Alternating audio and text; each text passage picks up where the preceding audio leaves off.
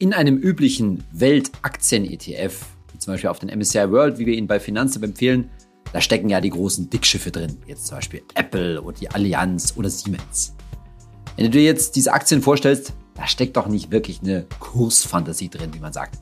Das heißt, dass die jetzt so richtig durch die Decke gehen, das kann man sich bei diesen großen, riesigen Konzernen eigentlich nicht wirklich vorstellen. Insbesondere, wenn du vielleicht darüber nachdenkst, ob du dir zusätzlich vielleicht als Einzelaktien holst. Ist es nicht so, dass da im Vergleich zu diesen großen Dickschiffen, diesen großen Tankern, so kleine Schnellboote, also kleinere Aktien, kleinere Firmen, die sogenannten Nebenwerte, auf Englisch genannt Small Caps, viel interessanter sind? Weil bei denen, da tut sich doch mal was richtig. Da kann sich doch so eine Aktie auch mal schnell verdoppeln oder sowas in der Richtung. Also, wie steht es eigentlich mit Nebenwerten, mit den sogenannten Small Caps, den kleineren Unternehmen? Ja, als Ergänzung zu deinem Depot oder sogar als Ersatz für den MSCI World? Dieser Frage zu den Small Caps und was die eigentlich bringen und ob die wirklich langfristig mehr bringen als die großen Tanker in einem MSCI World, der gehen wir in der heutigen Folge von meinem Podcast Geld ganz einfach mal nach. Ich bin Saidi von Finanztipp. Bei Finanztipp sind wir der Meinung, Finanzen kannst du selbst. Und wir zeigen dir, wie. Zu Small Caps habe ich persönlich eine ziemlich gute Beziehung. Ich hatte nämlich so ziemlich am Anfang meiner Investmentkarriere vor ja, mittlerweile 20 Jahren selbst einen Small Cap Fonds von Threadneedle. Das ist eine relativ bekannte Investmentgesellschaft, Fondsgesellschaft damals gewesen. Natürlich ein aktiv gemanagter Fonds und der ist so in den 2000er Jahren richtig toll gelaufen. Das war mit eines meiner besten, auch längerfristigen Investments. Dass ich, abgesehen davon, dass ich da so ein bisschen Ausgabeaufschlag, also Kaufgebühr gezahlt habe, jährlich da 1,7 Prozent laufende Kosten bezahlt habe, also mal geschmeidig ungefähr so das Fünffache eines gängigen entsprechenden ETFs, das war mir damals angesichts der Ergebnisse herzlich egal. Bis ich dann eines Tages mal die geheimnisvolle Buchstabenkombination ETF gelesen habe. Und ab da war dann alles anders. Wir machen das in drei Schritten. Zunächst klären wir, was sind Small Caps eigentlich? Wie unterscheiden die sich von ja, den größeren Dickschiffen? Dann, wie ist so ein Index auf Small Caps, in dem man ja mittels ETF dann investieren kann? Wie ist der eigentlich aufgebaut? Was spricht dann in einem dritten Schritt wirklich für Small Caps, für diese Nebenwerte? Was bieten die für Chancen? Und als viertes dann die nüchternen, nackten Zahlen. Wie sind denn Small Caps so gerade im Vergleich zu den Large Caps, den großen Dickschiffen im MSCI World, wie sind die denn da gelaufen? So, wenn wir uns jetzt über Small Caps im Gegensatz zu, das sind die, die beiden anderen Begriffe Large Caps, das sind die Dickschiffe, von denen wir schon gesprochen haben, und dann noch gibt's noch die Mittelkategorie, die Mid Caps, also die mittelgroßen Unternehmen. Wenn man sich die insgesamt anschaut, müssen wir uns erstmal fragen, wie viele Aktien gibt's eigentlich so auf der Welt? Und das sind gar nicht so viele, wie man meinen möchte. Wenn man jetzt zum Beispiel einen Index wie den MSCI ACWI IMI nimmt, der hat so circa 9000 Aktien drin und damit deckt er 99 Prozent des weltweit investierbaren Börsenwertes ab. Also fast den gesamten weltweiten Aktienmarkt. 9000 Aktien. Hört sich viel an, aber beim Nachdenken denkt man so, naja, so viel ist das gar nicht, wenn man sich da überlegt, da sind auch wirklich Mini-Aktien aus irgendwelchen obskuren Ländern drin. So, dann hast du diese 9000 Aktien. Im Gegensatz dazu umfasst ja bekanntermaßen der MSCI World so knappe 1600 Aktien und auch nur aus Industrieländern. Also das sind so Schwellenländer und sowas ja eben nicht dabei. 23 Industrienationen, 1000, knappe 1600 Aktien und von dem Börsenwert der Industrienationen deckt der MSCI World wiederum 85 Prozent ab. So, jetzt kann man dazu noch die Schwellenländer dazu nehmen. Wir bei Finanztipp empfehlen da ja den reinen ACWI, der dann so gute 10%, etwas über 10% Schwellenländeranteil hat. Wenn man jetzt die Schwellenländer mittels eines entsprechenden MSCI Emerging Markets ETF dazu nimmt, dann würde man MSCI World plus die Emerging Markets immerhin schon drei Viertel des weltweiten Börsenwertes abdecken. Also dann sind wir bei 75% Aber auch mit den Emerging Markets und so weiter sind wir immer noch im Bereich der großen, also sagen wir mal relativ großen Unternehmen. Was heißt denn jetzt eigentlich an der Stelle groß? Nochmal kurz erinnert, was bedeutet dieses groß? Das ist der Börsenwert, englisch Market Cap, die Marktkapitalisierung. Kurz, was ist das? Das ist die Anzahl der Aktien, die ein Unternehmen wie zum Beispiel Apple auf dem Markt hat, also die vielen Millionen Aktien, die da draußen rumschweren, mal den Börsenkurs. Und das gibt den Börsenwert, den derzeitigen Börsenwert jetzt zum Beispiel von Apple oder einer beliebigen anderen Aktie. Und wenn wir von diesem Börsenwert reden, dann reden wir immer vom sogenannten Free Float, das ist also der Streubesitz an Aktien, mit anderen Worten, eigentlich die Aktien, die wirklich derzeit handelbar sind, die im Umlauf sind. Mal ein Gegenbeispiel. Beim Mutterkonzern von Google, Alphabet. Da gibt es verschiedene Aktienkategorien. A und C, das sind so die praktisch die Free Float Aktien, die so im Streubesitz sind. Und dann gibt es noch die B-Aktien. Und diese B-Aktien, ja, die sind im Wesentlichen im Besitz der Gründer von Google, nämlich von Sergey Brin, Sergey Brin und Larry Page. Und die zählen dann eben, weil sie eben im Besitz der Gründer noch sind und nicht frei handelbar sind, zählen halt im Gegensatz zu den A- und C-Aktien von Alphabet eben nicht zum Streubesitz von Alphabet. Das mal so als Beispiel, um das zu erläutern. So, jetzt hatten wir gesagt, MSCI World plus MSCI Emerging Markets umfasst immer noch ziemlich große Unternehmen und damit decken wir so circa 75 Prozent des weltweiten Börsenwertes ab. Ja, und der Rest, die restlichen 15 Prozent, genau gesagt 14 Prozent, wenn man das noch so unterscheidet, die umfassen dann tatsächlich die Small Caps. Und da gibt es natürlich auch einen Index darauf, den MSCI Small Cap Index. Und der umfasst so circa 4200 Aktien. Sogar etwas mehr. Und da kannst du natürlich sofort erkennen, diese 4200 machen so circa 14 Prozent von allem aus und 1600 plus die Emerging Markets, ja, den, die restlichen 75 Prozent. Und da kann man natürlich sofort sehen, dass die großen Dickschöffe, Apple und Co. wesentlich viel, viel wertvoller sind als die ganz kleinen, vielen, ja, Beiboote, die mit dem, mit den großen Tankern mitschwimmen. So könnte man das mal beschreiben. Aber jetzt wissen wir ja immer noch nicht, wie unterscheiden die sich denn eigentlich? Und tatsächlich werden diese Small Caps, die Mid Caps und Large Caps typischerweise nach dem Börsenwert eben unterschieden. Was ist ein Large Cap? Es gibt da keine einheitliche Definition, aber so ganz grob kann man sagen, ab einem Börsenwert von zwei Milliarden Euro oder US-Dollar, je nachdem wie gerechnet wird, da zählt man dann zu einem Large Cap. Large Cap. Also, wie nochmal, alle Aktien mal den Börsenkurs, wenn das über zwei Milliarden Euro bzw. Dollar ergibt, dann kannst du dich schon zu den Großen rechnen. Und die Small Caps, da gibt's auch keine so einheitliche äh, Grenze. Meistens liegt die Grenze so bei einem Börsenwert von 250 bis 500 Millionen Euro beziehungsweise Dollar. Also nochmal, die ganz großen so ab über zwei Milliarden und die kleinen so bei 200, unter 250 bis 500 Millionen Euro, Euro beziehungsweise Dollar. Aber alles dazwischen wäre dann Midcaps. Übrigens, ne, wenn man sich das anschaut, 250 bis 500 Millionen Dollar beispielsweise, da merkst du schon, naja, so ganz winzige Firmen sind das jetzt nicht mehr. Das ist jetzt nicht irgendwie so eine Zwei-Mann-Bude, die sich irgendwie gerade in der Garage irgendwas zusammenzimmern. Das ist schon, ja, immer noch in Deutschland würde man sagen, ein mittelständisches Unternehmen. Klar, das kann kleiner und das größer sein. Das hängt natürlich viel von den Aussichten des Geschäftsmodells ab, aber es sind trotzdem immer noch, ja, veritable Aktiengesellschaften. Machen wir doch mal ein Beispiel. Fangen wir mal, gehen wir mal deutsche Beispiele durch und fangen wir ganz oben in der ersten Börsenliga ab. An.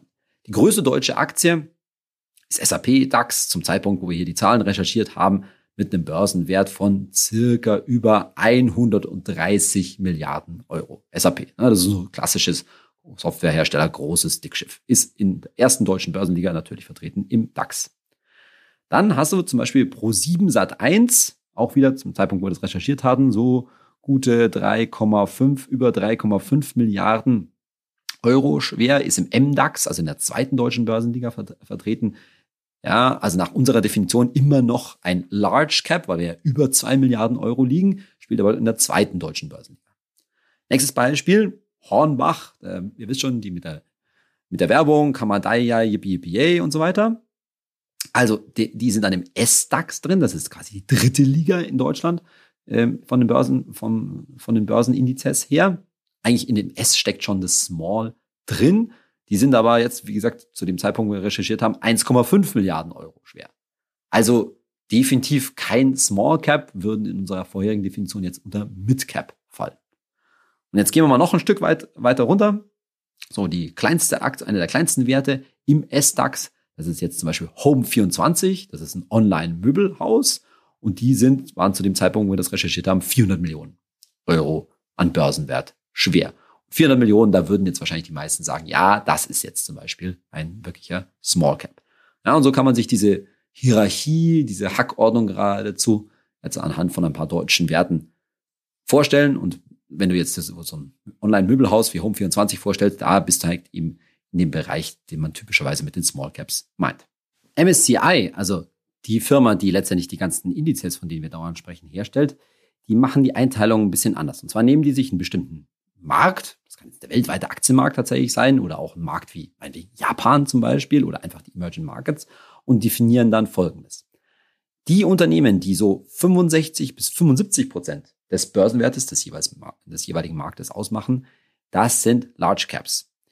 Die Mid Caps sind dann so die nächsten 15 bis 25 Prozent und die Small Caps die restlichen 10 bis 20 Prozent, je nachdem, wie man die Grenze angesetzt, angesetzt hat. Und so kommt es dann auch, dass so ein MSCI World Small Cap, das ist jetzt der entsprechende Index, dann vom Börsenwert her bei den Aktien schon anders liegt. Da macht nämlich so die kleinsten Aktien circa 200 Millionen US-Dollar aus und die Grenze geht dann rauf bis 1,5 Milliarden US-Dollar, umfasst aber, weil es ja immer der MSCI World Small Cap ist, immer noch 23 Industrieländer. Also dieselben 23 Industrieländer, die sozusagen der große Bruder, der typische, der normale MSCI World beinhaltet. Sprich, keine Small Caps aus Emerging Markets. Daran kannst du erkennen, dass diese ganze Definition Large Caps, Mid Caps, Small Caps total fließend, ja, ziemlich random ist und jeder das so ein bisschen anders halt definiert. So, wie gesagt, in diesem Index, hatte ich vorhin schon erwähnt, sind eben so circa über 4200 Aktien drin und MSCI zählt, teilt die in 24 Gruppen ein. 24 Gruppen, man könnte auch sagen 24 Branchen, also ähnliche Aktien, die irgendwie was miteinander zu, zu tun haben. Und die Idee ist jetzt so eben, weil eben das da um so viele kleine Werte äh, geht, dass man, dass aus jeder Gruppe von diesen 24 Gruppen immer mindestens 40 Prozent des jeweiligen Börsenwertes vertreten sind. Und damit will MSCI halt erreichen, dass so ein ja, Small Caps Index breit gestreut auch tatsächlich möglichst alle Branchen abdeckt, weil natürlich dann eine Branche wie meinetwegen so Tech-Werte, ja, oder IT-Aktien, sagen wir mal, in so einem Akt, also in so einem Index wahrscheinlich übermäßig stark vertreten werden, weil es natürlich sehr viele auch relativ, ja, werthaltige, starke, kleinere IT-Aktien gibt. Aber man will natürlich für den entsprechenden Investor, auch für dich als Privatanleger, noch eine entsprechende Streuung gewährleisten. Und deswegen wird das halt so in 24 Gruppen relativ fein ziseliert und von jeder Gruppe soll dann halt zumindest mal 40 Prozent des Wertes abgedeckt sein, damit noch eine entsprechende Streuung gewährleistet ist. Das passt MSCI übrigens alle halbe Jahre mal an. Und ein entsprechender ETF, jetzt typischerweise hier von iShares, liegt dann bei einer TR, also eine Kostenquote, so bei 0,35 bis 0,45 Prozent pro Jahr. Also grundsätzlich erstmal noch im Rahmen. Ja, man merkt schon, ist ein bisschen teurer als die Standard-Welt-ETFs, die ja typischerweise so bei 0,2, maximal 0,3 Prozent liegen aber jetzt auch nicht Welten teurer. So, und jetzt kommen wir zum dritten Punkt. Was spricht eigentlich für Small Caps? Ist da irgendwie was dran an dieser Kursfantasie, dass eben die kleinen Werte, die kleinen Aktien irgendwie besser performen, mehr Chancen bieten als die großen? Und tatsächlich ist es jetzt nicht nur eben eine reine Fantasie, sondern da gibt es schon so diverse Untersuchungen, also wissenschaftliche Natur und bestimmte Theorien dazu. Zunächst mal musst du dir klar machen, wenn du eben auf Small Cap setzt, wie gesagt, als Ergänzung in deinem Depot, also das ist einen bestimmten Prozentwert deines Depots eben auf so Small Cap setzt oder auch im größeren Stile, dann betreibst du sogenanntes Factor Investing. Factor Investing betont, meint immer, dass man einen bestimmten, ein bestimmtes Merkmal, einen bestimmten Faktor, an dem bestimmte Aktien genügen, ja, besonders betont. Und in dem Fall ist es schlichtweg der Faktor Size. Also du setzt auf die Größe der Unternehmen, und zwar ganz bewusst natürlich in dem Fall auf kleine Unternehmen. So, was sind da so typische inhaltliche Begründungen, dass so ein Faktor wie Size, also das kleine Unternehmen, besser zieht? Zunächst mal gibt es die nicht zu vernachlässigende oder nicht von der Hand zu weisende Tatsache, dass natürlich für kleine Unter Unternehmen so von den typischen Börsenanalysten, den ganzen Beobachtern weniger Analysen erstellt werden. Das heißt, hinsichtlich der kleinen Unternehmen, da gibt es einfach weniger Informationen, da herrscht so, herrscht so ein bisschen weniger Transparenz und dadurch hat man da halt eher mal die Chance, auf ein unterbewertetes Unternehmen zu treffen. Also sprich auch mal eine Aktie, die eigentlich vergleichsweise zu billig ist, ähm, mit dabei zu haben, was natürlich entsprechend Chancen eröffnet. So, das nächste ist, dass du dir vorstellen musst, bei den ganzen Aktionären, die ETFs, aber auch sonst wie am Markt anliegen, die große Masse ist natürlich, oder das große Geld liegt natürlich nicht bei den vielen, vielen Privatanlegern, sondern Groß, bei den Großanlegern. Also irgendwelchen Banken, Pensionskassen, Hedgefonds und so weiter. Und die haben natürlich richtig viel Geld und kaufen daher tendenziell eher wenig Small Caps. Vor allen Dingen aus einem Grund, wenn die jetzt mal so ein Small Cap mit ein paar Milliarden quasi, äh, ich würde schon fast sagen, zuschütten äh, würden, also da reichen auch schon ein paar Millionen dazu, dann würden die bei so einem Unternehmen sofort zu Großaktionären werden. Mit den entsprechenden Pflichten muss man sich dann mehr in die Geschäftspolitik einmischen und so weiter. Und das wollen die in vielen Fällen nicht und dürfen es zum Teil einfach auch nicht. Also da gibt es dann so Regeln, dass die zum Beispiel nicht mehr als zehn Prozent an einer einzelnen Aktiengesellschaft halten dürfen. Und dann kommen bestimmte Aktien, weil wenn du so einen großen Fonds zum Beispiel hast, kommen schlichtweg einfach nicht mehr in Frage. Und damit ist auch sofort das nächste klar, das eröffnet dir wie allen anderen Privatanlegern, also vergleichsweise Kleinanlegern, natürlich da mehr Chancen. Also da kommen einfach die Großen quasi nicht direkt ran. Und drittes Argument, das kommt jetzt so aus der Theorie der Ökonomie, also aus der Kapitalmarkttheorie. Und zwar werden so kleine Aktien, eben weil da weniger Leute investiert sind, weil das ein bisschen speziell ist und so weiter, die werden weniger gehandelt. Die werden nicht so oft am Markt dauernd verkauft und gekauft wie jetzt zum Beispiel eine Apple-Aktie. So. Dadurch, dass die, wie man sagt, illiquider sind, ne, also dass das nicht ganz so flüssig ist, dass es man immer nicht ganz so schnell man einen Käufer zum Beispiel findet, wenn man verkaufen möchte und so weiter, unterliegen die höheren Schwankungen. Das ist gar keine Frage. So kleine Aktien, die schwanken im Kurs stärker, nach oben wie nach unten. Man kann sich merken, ja, da steckt natürlich auch ein höheres Risiko drin. Kommen wir nachher gleich nochmal dazu. So dafür, dass die aber so illiquider, nicht so ganz so leicht verkaufbar sind, dass du auch mal, wenn du jetzt da einen Verkaufsauftrag abgibst, kann es vielleicht unter Umständen sein, dass du ein bisschen länger warten musst als bei einem Standard MSCI World ETF oder sowas in der Richtung.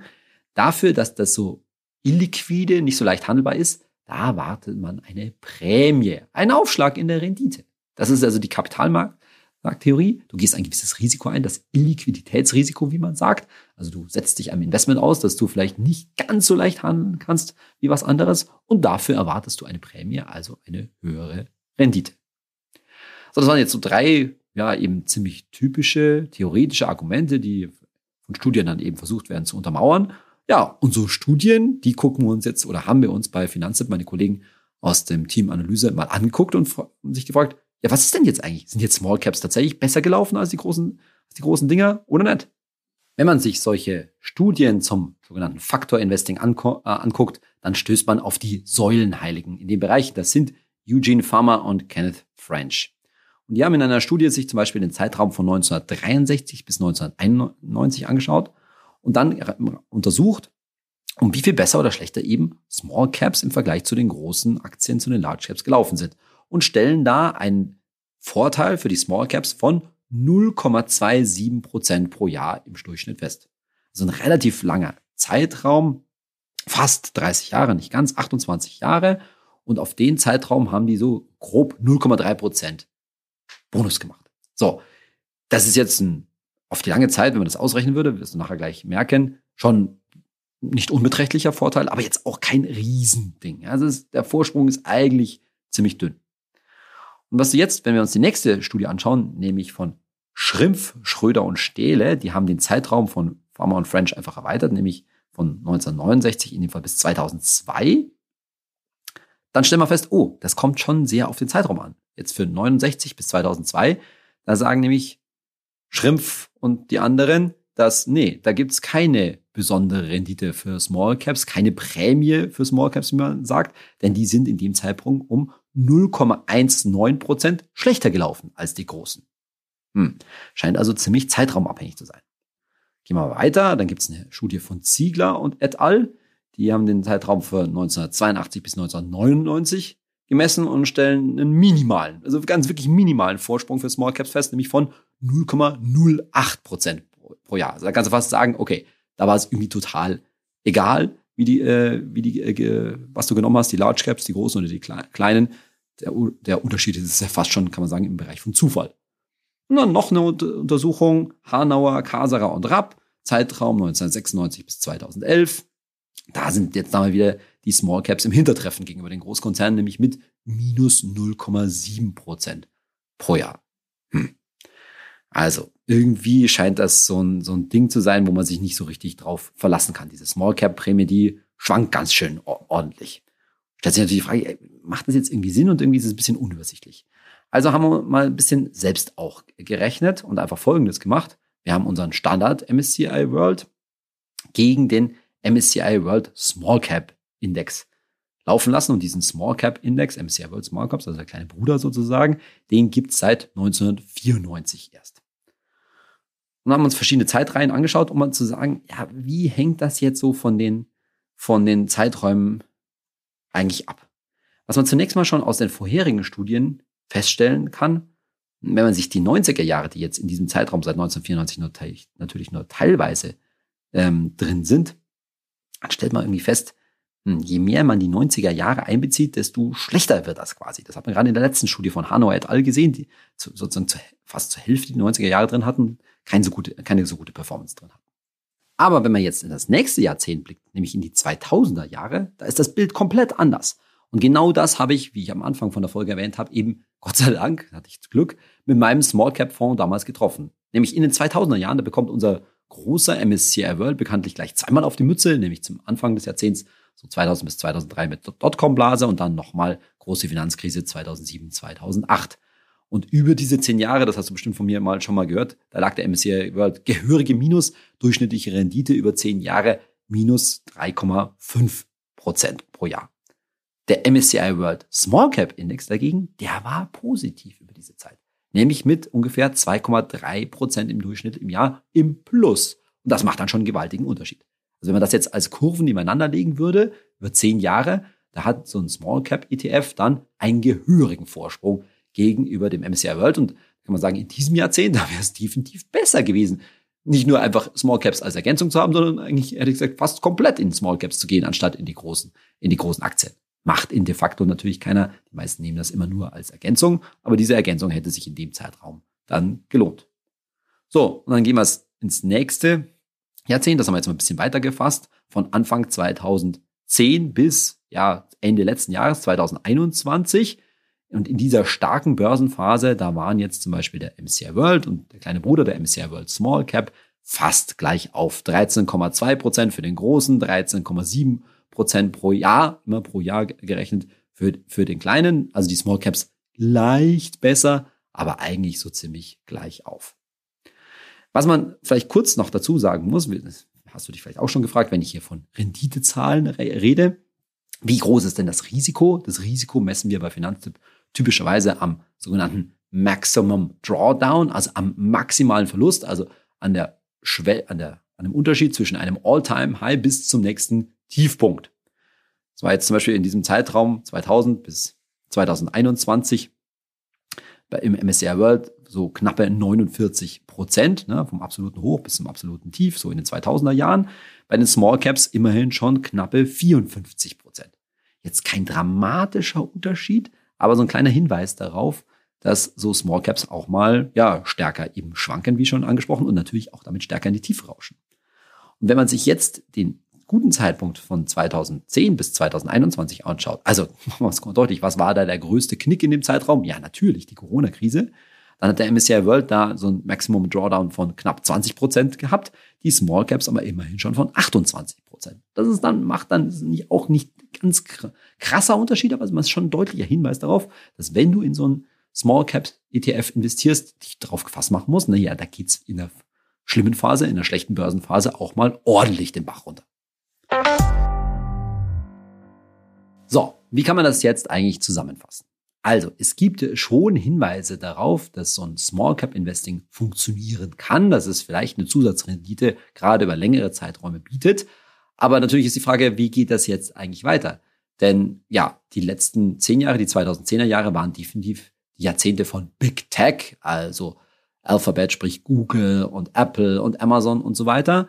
Ja, wird diese Dominanz der Dickschiffe, der Großkonzerne weiter anhalten? Oder jetzt im Zuge der Zinswende ist es dann nicht eigentlich so, dass dann vielleicht so die Kleinen wieder nach vorne kommen? Wobei aber auch kleine Unternehmen, gerade im IT- und Tech-Bereich, die sind natürlich auch ganz oft auf Fremdkapital, auf ja, große Kredite angewiesen, für die sie jetzt dann mehr Zinsen zahlen müssen.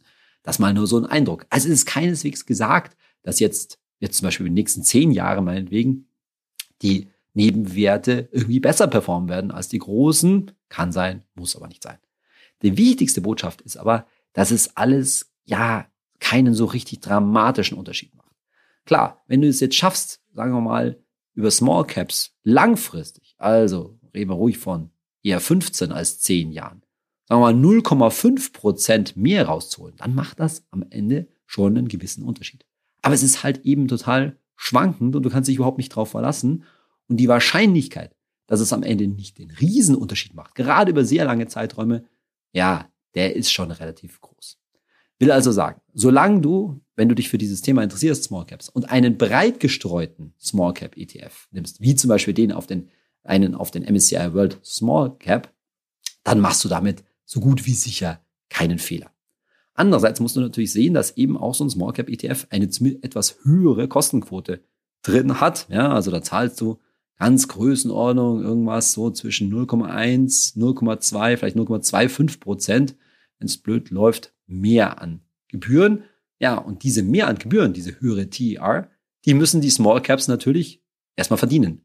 Technisch gesagt, um so viel höher muss die Small Cap Prämie liegen, um die höheren Kosten tatsächlich zu rechtfertigen. Und das macht die ganze Sache halt nochmal unwahrscheinlicher am Ende. Also kannst du machen, musst du aber nicht. Das ist die klare Botschaft. Niemand macht etwas falsch, wenn er jetzt Small Caps weglässt. Andererseits machst du wahrscheinlich eben auch keinen Fehler, wenn du es dazu nimmst.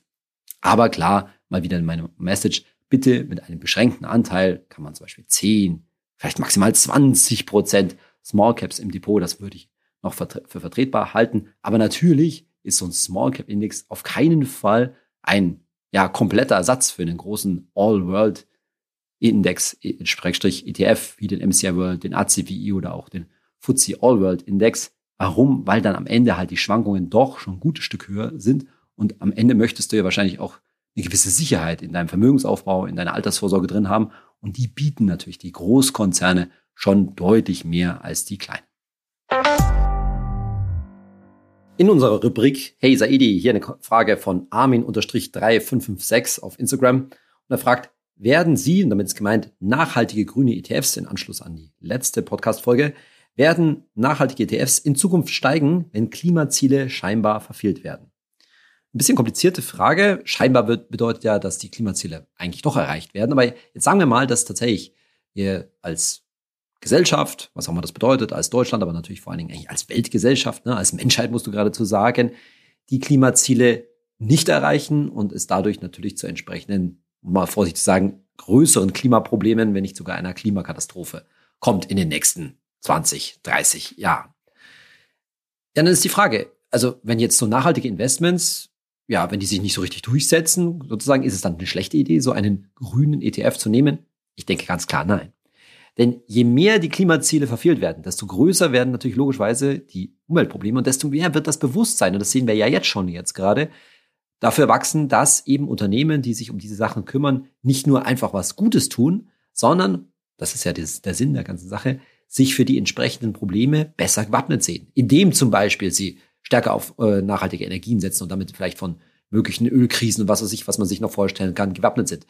Indem sie sich gegen entsprechende Umwelteinflüsse, ob das jetzt irgendwelche Sturmfluten sind oder Wasserknappheit und ähnliches, stärker vorbere äh, besser vorbereitet haben. Also im Gegenteil. Ich glaube, natürlich werden wir insgesamt, ja, man muss ja nicht anders sagen, als Weltwirtschaft, als Menschheit ein zunehmendes Problem bekommen, je weniger wir den Klimawandel unter Kontrolle bekommen.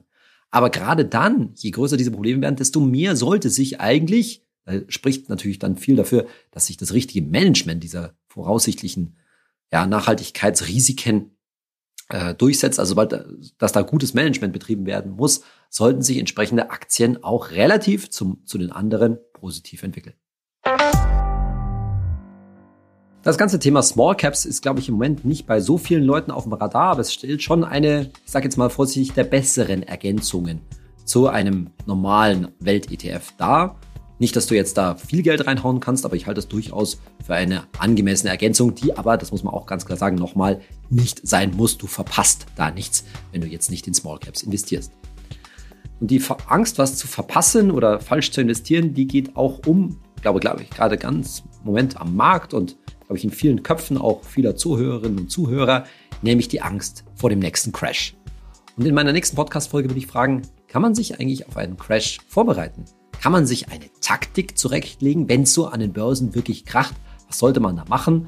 Das ist natürlich insbesondere die Frage, ja, sollte man immer Pulver trocken halten? Mit anderen Worten, sollte man immer eine Reserve zum Nachkaufen zum Beispiel in so einem Crash bereithalten? Dazu haben wir mal ein paar Zahlen bei Finanztipp durchgerechnet und die will ich dir beim nächsten Mal vorstellen. Ich hoffe, du bist auch bei der nächsten Folge wieder dabei und bis dahin wünsche ich dir eine schöne Sommerwoche. Dein Saidi, bis bald.